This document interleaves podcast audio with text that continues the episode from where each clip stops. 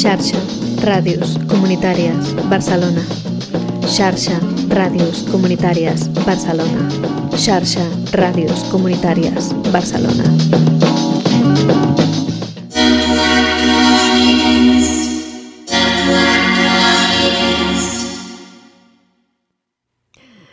Això és la sintonia de Dablab. De Blaponès. S'entén el que diu? Perquè hi ha molta gent que diu... El Matías, el millor també el coneixes, el Matías Rossi, eh, va, ens va dir... Eh, eh, no, no entiendo muy bien lo que dice, pero es muy bonito.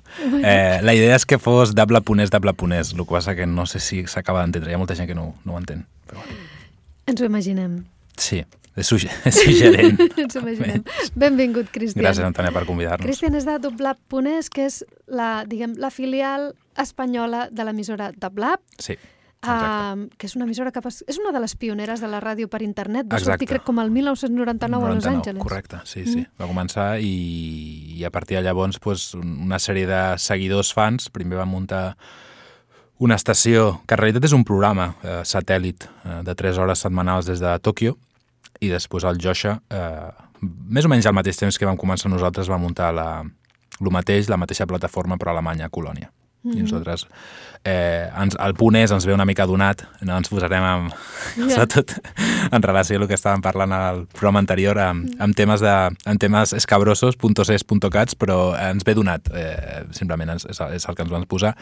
I, i bueno, nosaltres sempre hem, hem, hem, hem entès el punt és també d'una una qüestió quasi lingüística. Del, verb, del verb ser. Sí, no, o de, o de, bàsicament de lingüística, no? perquè eh, Dablab eh, a Los Angeles, tot i que és una, hi ha una gran comunitat llatina, quasi ningú, diria que, sí, quasi ningú, eh, fa el programa en castellà. Jo no l'he sentit mai. Tothom el fa en, en, en anglès, no? I sempre ens va semblar, i és una cosa que ja vam parlar també amb la gent de Los Angeles, que és, és obrir una porta, no? Perquè hi ha molt d'oient a Sud-amèrica i, i, i, evidentment, per una qüestió lingüística pots, pots, pots entrar eh, amb ells, no? Perquè, bueno, a, a dia d'avui, si vols, podem xerrar més sobre el boom de ràdios online, sobretot mm -hmm. enfocades a ràdios online, quina és la diferència no? entre una ràdio online o una sessió de DJ online, no? perquè a vegades aquesta línia que també és una cosa nosaltres...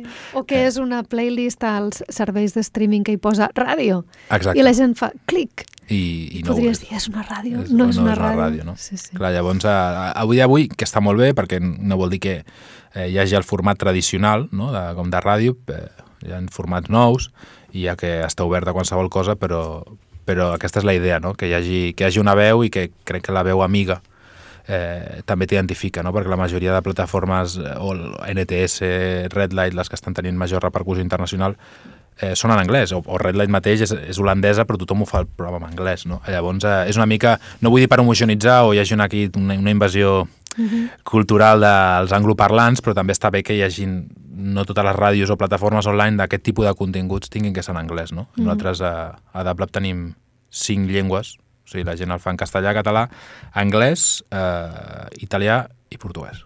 Va, això està molt bé. Sí, bueno, Això la gent té que al final fer el programa, si parlen, Sí, sí. en, en la llengua que s'hi senti més còmodes, no? Que és, I és comunicar. Al final fem això per comunicar, no? Bàsicament. La, a l'emissora, diguem, a l'emissora mare a Los Angeles és una, és una ràdio uh, que té molta parti participació de músics d'allà, de Exacte. col·lectius musicals d'allà, de segells discogràfics d'allà, és a dir, està molt basada en el que és la comunitat musical de Los Angeles. Vosaltres eh, feu també el mateix a Barcelona? Intentem, estem intentant. Mm -hmm. eh, eh, intentant també, pues, eh, crec que no, no vull que això es malinterpreti, però també dintre del, de, de qualsevol eh, projecte també té, té que haver-hi un cert comissariat. O sigui, no pel fet de ser de Barcelona té que sortir... Eh, eh, sona una mica... No, I no vull, no vull semblar un snob o un pedà, no? però, però al final també tenim que... Al final, si som un... Si, de, si al fons és un projecte que és neix amb una idea o neix en un concepte que no és nostre, que en realitat que és el de Dablab, tenim que ser una mica continuistes, no? I en, depèn de quines propostes. És raro que diguem no, eh? però, però sí que hi ha coses que hem dit que no, perquè creiem que no encaixava a nivell estètic, a, a nivell conceptual, directament, no? I... En certa manera respon al... Diguem que el seu lema és Future Roots. Sí, i sobretot hi ha coses que ens semblen de calaix, vull dir, hi ha, hi ha temàtiques que... Són, són molt partidaris de que no hi hagi...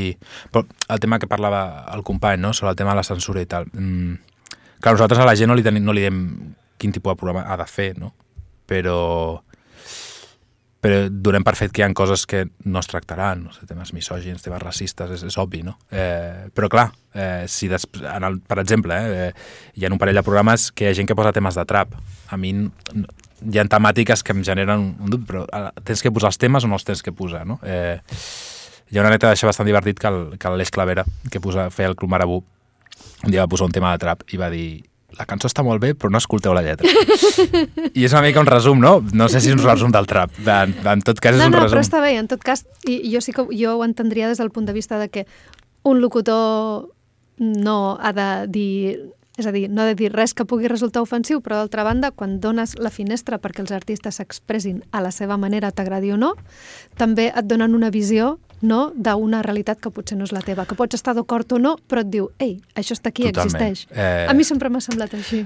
Aquí entraríem també a la, a la narrativa de, de certs gèneres musicals, com són el hip-hop o, mm. o, o, o inclús qualsevol tipus... Vull dir, la gent que, que fa black metal suposo que no, no són black metaleros a les 24 hores, sinó és, una, és part d'una estètica i tu com a consumidor o com a oient eh, crític tens que entendre que hi ha una part de ficció en això. No? Eh, L'altre dia veia un YouTube del, del Tarantino eh, antic, no? de, parlant de Kill Bill, no? d'una crítica que era molt dura amb ell, dient que ell recomanava que la pel·li la podien haver nens o nenes a partir de 12 anys acompanyats dels pares que li expliquessin que allò era ficció.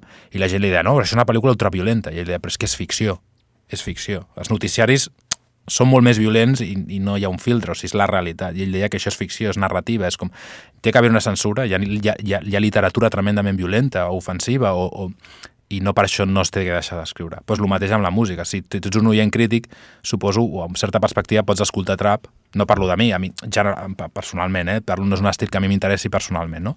però, però entenc la seva, entenc la conjuntura i crec que no donar-li espai a la ràdio seria negar un ninxo d'algú que està passant i que està tenint una influència molt gran a molta gent jove, no? I llavors seria com, som uns carrozes, només posem discos de psicodèlia russa dels anys 60 i a lo millor això és, saps, vull dir, a lo millor ja, que, cal tindre un espectre obert, no? Eh, llavors és una mica el que, el que intentem amb la programació. Amb això vull dir que mai als, als DJs els diem el que tenen que fer, partim de que cada un entendrà el que per ell és important o el que ells creuen que, que tenen que comunicar a través del seu contingut i del seu programa, òbviament. I que, i evidentment, a considerar que la teva audiència és intel·ligent i que, no? i que és capaç de discernir aquestes coses i acceptar-ho i pensar-ho i dir, mira, m'agrada o no, si no m'agrada tanco la ràdio, si no continuo escoltant i aquestes coses. De vegades em dóna la sensació, això és potser opinió meua, que des de els des de, de vegades des dels mitjans de comunicació, des de les persones que tenen veu o que fan un article o alguna cosa, que intenten no, no ofendre ningú en cap moment. És un error. I llavors dius, si no ofens a, la, ningú... al món hi ha de tot, no? Tens que I llavors, eh, tens que ofendre, exacte. Tens Inclús que ofendre. tens que ofendre l'ignorància, també. Tens vull dir, si, si no ofens a ningú, sí, sí, sí. vull dir, jo crec que és un error. Jo crec que tens que ser respectuós mm -hmm. i el va ser clar. Evidentment, mm, si tens una capacitat de discurs amb, amb, que és crítica, mm, hi haurà coses que diràs que no agradaré a algú. Però, però d'això a que és que clar, és la, una altra vegada parlàvem de les línies, no? Mm. D'això ofendre's, bueno, tu pots... Crec que tenim, tenim aquesta tendència general, no?, a pensar que si no pensen com jo estan en contra yeah. meva o, sí, no. o a la cultura dels bandos, no? I, i al final tots som sens humans i és més, són més les coses que ens uneixen que ens separen. El que passa que hi ha aquesta tendència a pensar no, és que aquesta persona no és molt diferent a mi, no, no mm. bueno, és que potser et pots, pots entendre moltes més coses a, mm -hmm. de, amb, amb lo bàsic, no? Jo crec que al final tots volem mm -hmm. el mateix, no? Ser estimats, ser respectats, sentir-nos realitzats. Aquí i al Kurdistan, vull dir, és que no, jo no veig ninguna diferència. Hi ha diferències, evident, de culturals i de background i d'educació, però al final les, les, els estímuls bàsics dels seres humans crec que són els mateixos a tot arreu, no? Mm. No sé com hem acabat parlant d'això. Eh, no, no, hem parlat, és fàcil perdona, que estiguem parlant d'això perquè eh, precisament el Jordi Oliveres ha tancat amb una, amb una cançó que defensava la llibertat d'expressió i tu també ho has dit, diu, de Blab respectem que els, eh, la llibertat d'expressió i que els locutors posin la música que els hi sembli, Totalment. tenint en compte que hi ha moltes lletres que són ofensives, però són allí i són reflex d'una realitat, Nosaltres... d'unes maneres de pensar que no cal censurar-les i que és més, no hem de girar l'esquena i ignorar-les com si no hi fossin. De vegades la funció de la música és precisament aquesta. A dia d'avui no? emetem 5 hores diàries, mm -hmm. eh, de dilluns a divendres, eh, 66, 67 programes ja regulars, 100 col·laboradors, eh, com tu comprendràs, no podem estar, ja. saps, ho dir, com el polimalo, no podem estar fent de polimalo cada 5 minuts, i, i durem per això el que tu dius, que, que la gent serà suficientment madura. Eh, mm -hmm. Jo crec que comptem amb, un, amb, un, bueno, amb una selecció de, eh, de col·laboradors fantàstica, on cada un dintre el seu eh, intenta portar i tothom fa el, el programa de, dintre de, de, que és una cosa que a mi em sembla molt interessant, sobretot en aquest ressorgiment com de, de la ràdio, sobretot a través de, dels mitjans online, que, que s'hagi de tenir un punt amateur. A mi això, això, això em sembla positiu. A mi aquesta gent que parla com... Sí, perquè que aquesta projecció és, com, és tot tan autoimposat i, i, i seguint un, com una narrativa mm, com una narrativa massa massa habitual o massa trillada. M'agraden els, els errors, m'agraden els... La naturalitat. La naturalitat, no? I a vegades hi ha gent que comunica més sense tenir un discurs tan radiofònic, no? Mm -hmm. no sé. No, no, això, això, és, això és positiu i també, sobretot si es tracta d'una ràdio com és de Blab, que està molt enfocada està molt enfocada a la música, també és normal que les persones que fan aquests programes de música Clar s'expressin d'una manera natural i és la manera també que transmeten molt més bé a la seva audiència, I aquesta naturalitat. I, I són creadors, vull sí. dir, no són locutors, no són mhm. periodistes, mm -hmm. i, i que això és bo que també la gent ho sàpiga. En aquest món en què estem invaïts o abrumats amb playlists eh, dissenyades per un, l'algoritme, tothom parla d'algoritme com si fos com un ser, com si fos una persona. Un, un ser estrany que es mou, però l'algoritme eh, és bo això, saber mm. que estàs escoltant almenys un podcast on algú ha invertit una hora o dos de la seva mm. vida a estar un, a un lloc mm. físic. Per nosaltres, com estem fent avui, reivindiquem l'espai, reivindiquem a, la cultura d'anar a un lloc a fer alguna cosa, no? a l'espai públic. Mm. És una qüestió ja política sense parlar de política, de que mm. la gent interactuï, de que la gent eh, es trobi i de, que, que es creïn sinergies. No sempre passarà així, depèn de l'obert que estiguis tu a que et passin coses i, i, i el que et trobes abans i el que ve després de tu a fer el programa, però, però ho, ho, ho incentivem, almenys l'espai està allà, no? Lo d'aquesta cultura de fer-ho tot a casa, no? que està molt bé, ens ha, ens ha deixat la cultura dels bedroom beatmakers, sí? de gent que feia coses a casa molt interessants, però també ha, ha generat aquesta cultura que sembla que tot ho puguis fer des de casa. I, i sí, ho pots fer. Hi ha gent que sorprèn. No és que és presencial, sí, perquè, perquè hi ha que donar un valor a, a que les persones saps, es, es, es trobin. Crec. És una cosa que ha passat molt al món de la ràdio online, no? de que la gent fa el programa a casa seva, després l'envia o el Exacte. penja MP3 al servidor o el que tinguin i desapareix l'estudi físic on tothom va a l'hora que li toca, el dia que li toca. Que en el fons, conceptualment, una ràdio online és el que, és el que hauria de ser. Mm. Eh, un, això parlàvem amb un, amb un company que amb un amic que tenen una, també una ràdio online que va desaparèixer, mm, Strom, és una ràdio online de Bèlgica, que ara bueno, ha, ha acabat sent un segell de música, però ells parlaven de, de que en realitat hauria de ser un servidor. Una ràdio online hauria de ser un servidor on hagués programació 24 hores, sempre en directe, i que tu des de Japó, o sigui, juguessis amb les franges horàries, i que hi hagués programació en directe a les 24 hores, i que bàsicament tu des de casa et connectessis, òbviament, a fer el programa, però des de casa teva. O sigui, tu el fessis des de casa, no? Això és clar, això és el, diríem, el paradigma de, de lo que seria una ràdio online, amb, amb el rebuig total a l'estudi físic, sinó el, el que cada un des de casa seva fes el programa. Però bueno, nosaltres estem intentant fer una altra cosa i sobretot estem intentant eh, no sé, a vegades és una mica pretensiós dir això, però intentem una mica crear comunitat no? i escena, no? perquè a vegades eh, tot està molt disgregat i, i, i per què no? I ara que estic aquí i em vinc a dalt, doncs també genera autoestima, no? Perquè a, a vegades falta que, que l'artista aquí, mm, mm, perquè a vegades amb, amb, amb la falta de, de medis i amb la falta de circuit i amb la falta d'indústria, eh, la gent sempre tendeix a pensar que el que ve de fora eh, a punxar el rad és millor que el seu jo he anat a sessions al RAD o a l'Apolo on jo et puc dir que tenim DJs a Dable que són bastant millors que ells. Uh, i tu sabràs també perfectament com jo. Uh, llavors, com a programadora. Uh, llavors, uh, ha que generar autoestima perquè a vegades tenim tendència a pensar que el que ve des de fora és millor simplement perquè té més perquè bàsicament ha vingut fins a la teva ciutat però el fet de que eh, la gent, per recursos, els DJs d'aquí o els artistes d'aquí, li costi més sortir a l'estranger per, per tot el tema econòmic, de medis, de circuit, eh, i moltes vegades, eh, o sigui, el Carlos també està aquí darrere, ho sap el que és, moltes vegades eh, és molt a partir de l'autogestió i la valentia individual de voler marxar i de voler-ho fer tu, perquè no només per compartir la teva música, sinó també com a experiència vital i per créixer, per veure altres realitats, no? perquè eh, justament ahir ho parlàvem amb el Roman, que ha estat tres, tres mesos a, a, a Londres, i em comentava això, que moltes vegades, hòstia, aquest concert a Londres, no sé què, Evian Cries, no sé què, i després vas, i és un local on hi ha 50 persones igual que aquí, i les actituds són les mateixes que aquí, i és un públic minoritari igual que aquí. El que passa que hi ha més coses perquè passen més coses perquè tenen més circuit, però no. I tenen potser més comunicació cap a fora, d'aquí de vegades Exacte. sembla que sigui uau! Clar, i després vas allà, I i, estàs a Nova York la i, dimensió. i és un sòtano a Brooklyn on, on, on hi ha 15 persones i tu penses aquella gran sala i després hi vas i és un sòtano hi ha 15 persones i, i des d'aquí et penses que és un gran què, però no ho és. Bàsicament és aquesta tendència, no? tenen aquesta capacitat, sobretot els anglesos, eh?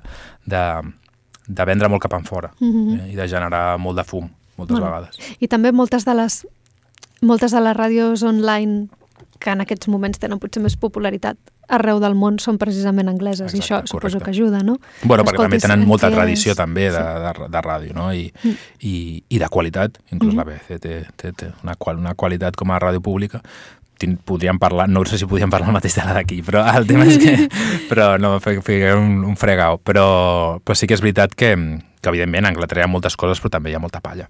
El que passa que les saben exportar saben, tenen la tendència a fer-te creure que el mediocre és, és vàlid. I això, bueno, és, és màrqueting no és una altra cosa, no? però bueno Parlaves de, de donar-li valor en aquest, en aquest espai físic, d'agafar els discos, agafar l'ordinador, el que faci servir per fer música i anar a fer ràdio una estona. On teniu l'estudi a Doblab?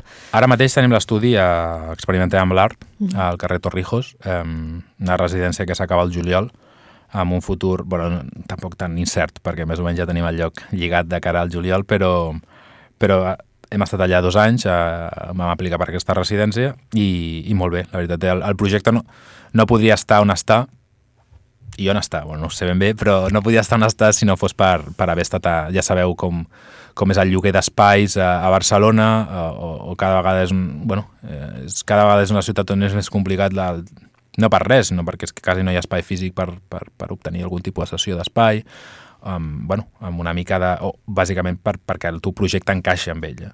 Um, I llavors, bueno, doncs hem tingut bastanta sort de poder, de poder fer això aquí, mm, amb algun problema que no, amb algun, amb un company de, de residència pel tema del, del volum, uh, però bueno, eh, ja es va solucionar. Llavors el, el tema és que, perquè també és un espai on és, hi ha residències artístiques i som els únics que realment fem una activitat on, on, on, bueno, on el so bàsicament és, és primordial, no? no intentem que el- que, que bueno, que el volum de, de l'estudi no estigui molt alt, però, però clar, la majoria són dissenyadors gràfics, il·lustradors, eh, artistes eh, que treballen més de la performance i evidentment no, no, el tema del so és, és secundari. Ah, llavors, bueno, hem estat allà i, i la veritat molt a gust, la veritat la, mm, crec que la, la direcció de la, del centre ha entès perfectament la, la, la, la naturalesa del projecte i ja t'ho dic, ens ha ajudat molt a, a poder créixer i a poder augmentar programació si no fos, si no fos per ells, no? vull dir, el projecte no, no, sé, no sé on estaria realment. Mm. Has parlat de 100 col·laboradors, això és moltíssim. Sí. Uh, explica'm tres o quatre programes a doble. Sé que et resultarà com molt difícil triar i que tothom és important i tal, però tres o quatre aleatòriament el que et vingui al cap. Tres o quatre. Sí. No sé, podia parlar del meu, no? Així Sí, no queda, per així començar, no, així no per quedo mala, començar, per començar així no quedo malament amb ningú. Per començar el teu. Eh, bueno, el meu, el meu programa és realment la relació que de DabLab neix amb mi, bàsicament, mm -hmm. perquè el, eh, fa molts anys el, el Simon Williams eh, va muntar una festa amb, amb un tour eh, de, de gent de DabLab, estava el Frosty, que és un dels fundadors, estava el Nobody, estava el Dientel, el Gaslab Killer, i, i allà els vaig conèixer. Llavors vaig enviar alguna sèrie de podcasts i això, és- aquesta, aquests podcasts ocasionals es van convertir en una, en, una, en una col·laboració regular. I llavors porto fent un programa regular amb DabLab des, de, des del 2012. Eh, llavors jo el meu programa el, el gravo ara mateix a l'estudi, però després l'envio i també es penja a la web de DabLab perquè és una, també ho utilitzem com una espècie com de reclam perquè la gent sàpiga eh, està fet una mica amb trampa, o sigui, és un programa on els tracklists no estan, i llavors eh, la gent té que enllaçar i té que anar a la nostra web. Eh, és una mica, està fet una mica en pilleria. Eh, I així la gent de, que, que es fica a la web de Dablab també és, més, és com un banner. Jo, jo, jo el meu programa el veig com un banner eh, amb, una, amb una web que té moltes visites i que potser es dona més visibilitat perquè la gent s'aproximi a la resta de programes que fem. Com es diu el teu programa? Latituds. Eh, I al principi era un programa bastant eclèctic i al final eh, també per, per qüestions de programació, per intentar encaixar-ho o que o intentava omplir un buit que em pensava que en aquell moment no hi havia quan vam començar a fer la, la programació regular nostra eh, és bàsicament ambient, new age i library music i, i jazz, bàsicament, perquè eren les coses que ningú posava. Ara hi ha més programes de gent fent ambient i, i, i new age. No? Et parlaria, no sé, et parlaria dels Bad Chroma, que és el, el programa que tenien el Simon, que ara mateix no hi és, eh, i, el, i el seu amic, el, el, el Junior, perquè, perquè també és un programa que, que resumeix bastant una mica aquest esperit de gent que fa ràdio perquè avui el Junior em deia jo no soy, jo no soy DJ, jo soy esclavo. Uh, esclavo. És una mica una persona esclau de la música que, que consumeix molta música i que és un bon espai aquelles dues hores en aquest cas que amb un amic prenent unes cerveses compartir-les i explicant anècdotes personals i amb un amaterisme mm, que a mi em sembla tremendament entranyable i, i meravellós. Ah, llavors, al seu programa podreu escoltar de tot, perquè el júnior pot estar passant pues, això, de coses de jazz, ambient, pot posar hip-hop, pot posar... perquè ells van començar, ells dos van començar, es van conèixer perquè es muntaven festes de drum and bass a, a Caracas. Ah, llavors pots de repent sonar un tema de drum and bass de la nada. I també dels més antics, doncs, no sé, el, el, el, el Cosmic Rider, el, el Gonzo, eh, que a mi em sembla un dels millors DJs de la ciutat, no molt conegut, perquè ja sabeu que a vegades si no, no estàs a xarxes o, o no tens no, no, no, no et produgues molt a les, a les redes, sembla que no estiguis fent coses, però hi ha gent que fa moltes coses, el que que no, no inverteix la meitat del temps explicant-les. No? El que, deia, el, que el, el David Puente diu infradígeis. Els infradígeis, clar, és un dels infradígeis, exactament, i, i també doncs, podeu escoltar des d'una selecció còsmica, post-punk, a nou disco, a mi em sembla un dels, és un dels meus DJs favorits, no, ell ho sap, vull dir, no, no, mm -hmm. no, no, no m'amago. Per això va ser una de les primeres persones que va tenir programa, el Gonzo fa molts anys que el coneixo, quan els col·laboràvem també a Scanner FM, etc fa molts anys, és un, és un DJ, em sembla fantàstic. Mm -hmm. Ens recomanes un parell més de programes? Un parell més. Sí, sí, sí, uh, volem saber. Un parell més, un sí, parell més. Sí. Uh, Home, estem molt contents. El, des de fa un temps també col·labora l'Edu Moving On, de les festes de, de soul i funk, que munten allà, bueno, és un digger de soul, funk i música afroamericana que des de fa 20 anys està ficant en el circuit i, i, i és una persona que fa unes seleccions molt, molt bones eh, sense passar-se... És un digger tremendo, però no, no intenta tirar de lo...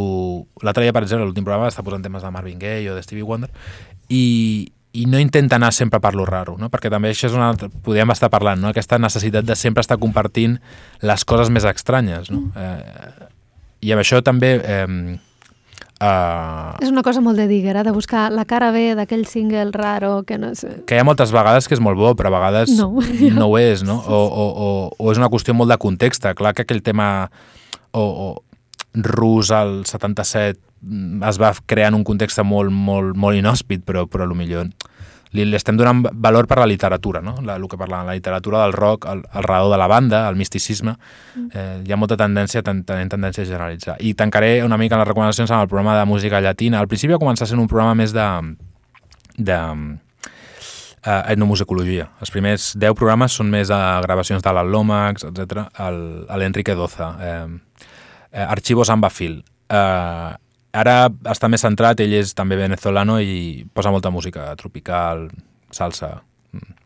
I, i ell té una frase que amb les que començava els programes que a mi, que a mi, que a mi m'agrada molt i que crec que reflecta bastant uh, aquest ànim una mica a vegades consumista, no? com de, de voler conèixer tot, tot, tot, i, i, i, i la... però simplement per poder explicar-ho, no per, per un interès real. Eh, llavors ell té aquesta frase, és, ¿para qué quieres conocer lo último lo último si no conoces lo primero de lo primero?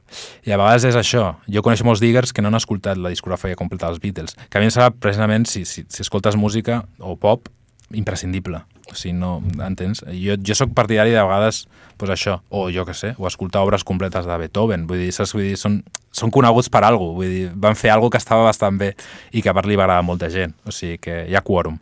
O sigui que, pues això, no sé, et diria aquests i, bueno, també recomanaria el programa McGuffin, que és el programa del Carles, que és un dels, és un dels caps de, de Dable, eh, és més cap que jo perquè porta els números, o sigui que ell, ell és més cap que jo, mana més, i el seu programa és, bueno, de, ell realitza falsos guions i realitza la banda sonora, crec que has parlat amb ell per... Sí. I sí. després també condueix l'última partida, que és un programa especialitzat en, en, en bandes sonores de videojocs, amb, amb, amb una pandilla també bastant curiosa. I el programa del Guillem, que és el, que és el Funhouse, que és una mica tot el que el Guillem li agrada des de funk a Black Sabbath. No sé, no sé com dir-t'ho. No has, dit no que hi havia, has dit que hi havia 60 programes. 67 em dia avui, 67. 67 programes The Blab, això és moltíssims programes, moltíssima música i moltíssimes veus de locutors i de creadors de música per descobrir.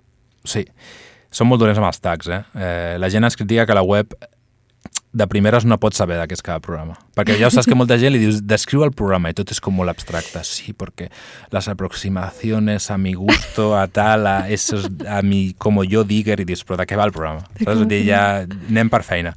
Eh, llavors, és veritat que la, hi ha molta gent que ens critica perquè no, perquè no saben, perquè és veritat que la web no, no és molt, molt, molt, molt visual en aquest aspecte, no. Hi ha molta gent que es vol aproximar i diu, jo vull escoltar un programa de sol, quin és? I és en plan de, tens raó, no són molt bons amb els tags. És una cosa a millorar. Eh, per tant, si algú està escoltant això i es fica a la web i té suggerències, sempre són... Que s'escolti tots els programes i comenci a posar tags. També.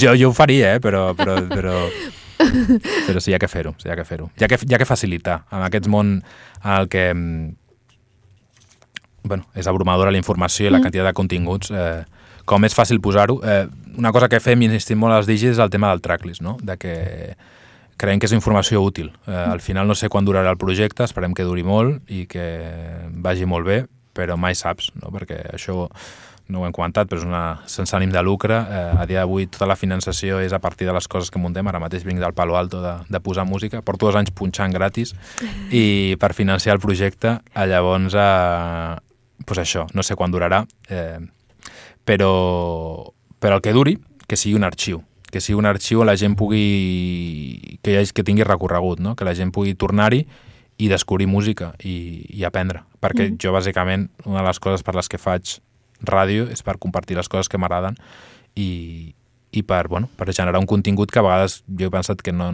no ara, ara sí que és més, hi, ha més, hi ha més del que jo poso, per exemple, però, però potser fa set anys, quan vaig començar a posar ambient o coses així, no, no estava de moda, tot el fenomen de les reedicions o les retrospectives, eh, o, o aquest so, més dels 80, com Leftfield, no estava tan de moda, vull dir, inclús el New Age era una cosa no, com... denostada i horrible, i ara figura que tothom, a tothom li agrada. Sí.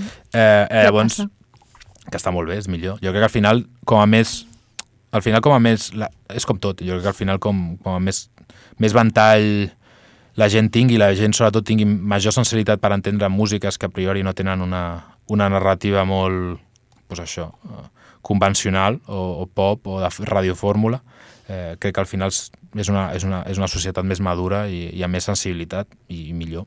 Mm -hmm. No vol dir que seguiran passant coses terribles, segurament. Es pot ser, es pot ser un amant de, jo que sé, de Brahms i ser un assassí en sèrie, no? Com moltes vegades és, no? Que als assassins en sèrie li agrada la música clàssica, no? Però, però que les coses dolentes seguiran passant, però crec que la societat serà més madura i sobretot entendrà que no... Una cosa que segurament també t'ha passat moltes vegades amb algun amic o amiga que no que tampoc entén molt bé el que fas, no? el que t'agrada, i diu, això que escoltes és com molt raro. No hi ha que, no hi ha que aproximar-te a les coses per raro. Una cosa que no t'agradin, no? O que no l'entenguis. O, però moltes vegades el raro és perquè no ho entens. Mm. I, I jo crec que la gent es tindria, tindria que treure's una mica el prejudici i aproximar-se a les coses eh, i, i fer la... Ja, perquè hi ha coses que tenen una aproximació més intel·lectual, no? Vull dir, tu, jo, jo, no, jo no dic que el cine de Tarkovsky m'agrada... O sigui, vull dir, m'ho passi molt bé veient-lo, però penso, ostres, és un exercici intel·lectual que si entres et genera com mm. certa recompensa, no? Pues, pues això, pues certes músiques mm, també ho són. Llavors, animo a la gent que ho faci, que a vegades que de primeres costa una mica, però... Sí, doncs però... animem a la gent que faci servir a parts iguals el cor i el cervell, Sí, és que important. que escoltin doble.es i... Anàvem a escoltar i no m'ha escoltat ja. No m'escoltats de música, ens hem posat a xerrar. Sí, Què et sembla? Eh, eh, perquè, perquè em sap greu, eh, però eh, m'havien passat temes al, al Sergi de Titanarc, eh, gent que porta Conjunto Vacío, eh, al Manso m'havia posat un tema, al DJ Watusawa, que té un segell nou que es diu Zona Watusa, el Rayo 60, a l'Ander, i què més, què més? I havia agafat un tema del Jorge, de Equipo Humano 1. O sigui que és tot gent que col·labora amb Daplab. O sigui que ho he intentat donar-li una mica perquè em vas dir que escollis sí. dos temes. Però ens hem posat a parlar de música parlar. i ens bueno, hem posat a parlar de ràdio, que, que també no està bé. No avui, avorrit massa. Avui era el dia per xerrar i per conèixer més el projecte de Daplab.es. Moltes gràcies, Cristian. Gràcies, Antona, per convidar-me. I llarga vida a Daplab. Esperem. Gràcies. Vinga. Gràcies.